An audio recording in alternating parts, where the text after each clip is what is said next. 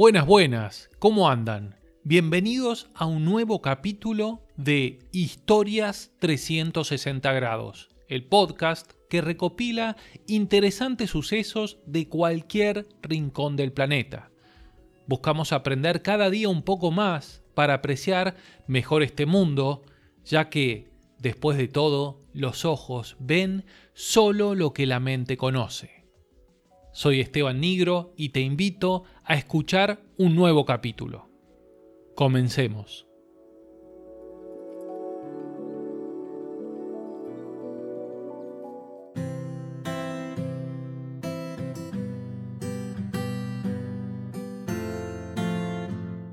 Hay ciudades en el mundo que nos despiertan numerosas referencias inmediatas para los amantes del fútbol, por ejemplo, hay una ciudad donde un joven Maradona vistiendo una camiseta celeste deslumbró con sus gambetas.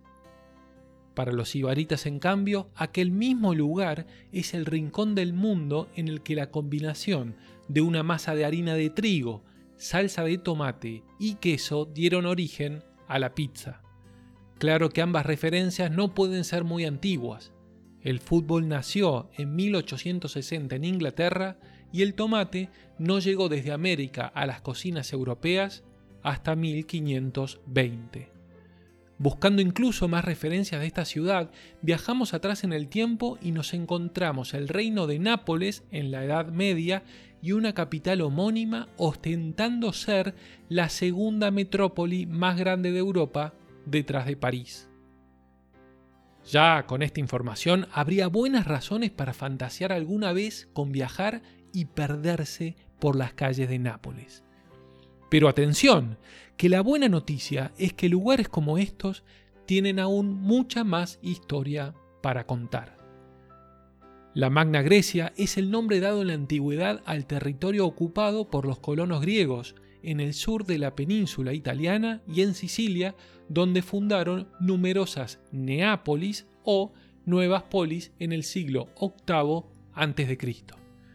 Con el tiempo, casi todas encontrarían su nombre definitivo, a excepción de Nápoles, que tal vez aún esté en ello.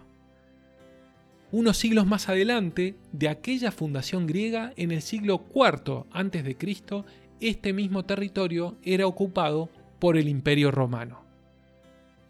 Por entonces comenzaron a llamar a toda la región de Nápoles Campania Félix. ¿Por qué feliz? Pues por su gran fertilidad. Toda aquella tierra era feraz e incluso las laderas del cercano monte Vesubio rebosaban de viñedos que producían vinos famosos en todo el mundo antiguo. Poco a poco, aquel destino fue el elegido por los romanos más ilustres para descansar, para llevar una vida de otium durante el verano. Tan maravillados estaban que incluso acuñaron un término para describir su estadía. Per grae care, palabra del latín que significa vivir a la griega. En un clima tan benévolo podían pasar semanas vistiendo tan solo livianas túnicas y sandalias. Es allí donde la escuela creada por nuestro amigo y filósofo griego Epicuro de Samos encontró uno de sus lugares en el mundo. La búsqueda de una vida feliz mediante la indagación de placeres y la ataraxia era abrazada por aquella élite romana que creó en Nápoles la segunda escuela epicúrea más grande de la antigüedad.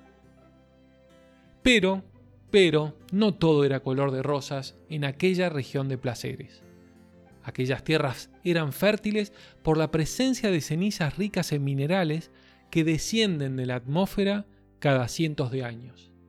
Y lamentablemente ese espectáculo vino a interrumpir aquel contexto epicúreo en el año 79 después de Cristo al enterarse los romanos que lo que creían un inofensivo y lleno de viñedos Monte Vesubio resultó no ser tal. Aparte del volcán Etna en la isla de Sicilia, los romanos ignoraban la existencia de otros a tal punto que en latín no existe un término para designarlos. Afortunadamente para Nápoles, la erupción del ahora mejor llamado volcán Vesubio no fue tan grave como si lo fue para la ciudad cercana de Pompeya. Imagino que Nápoles, Después de aquello, ya no fue el mismo. Los romanos habían conocido el lado oscuro de aquella fértil región.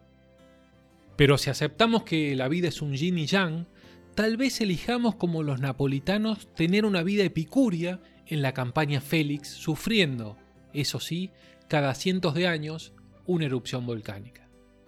No por nada, el escritor alemán Goethe, tras conocer aquella región, dijo: Vedi Napoli e poi muori.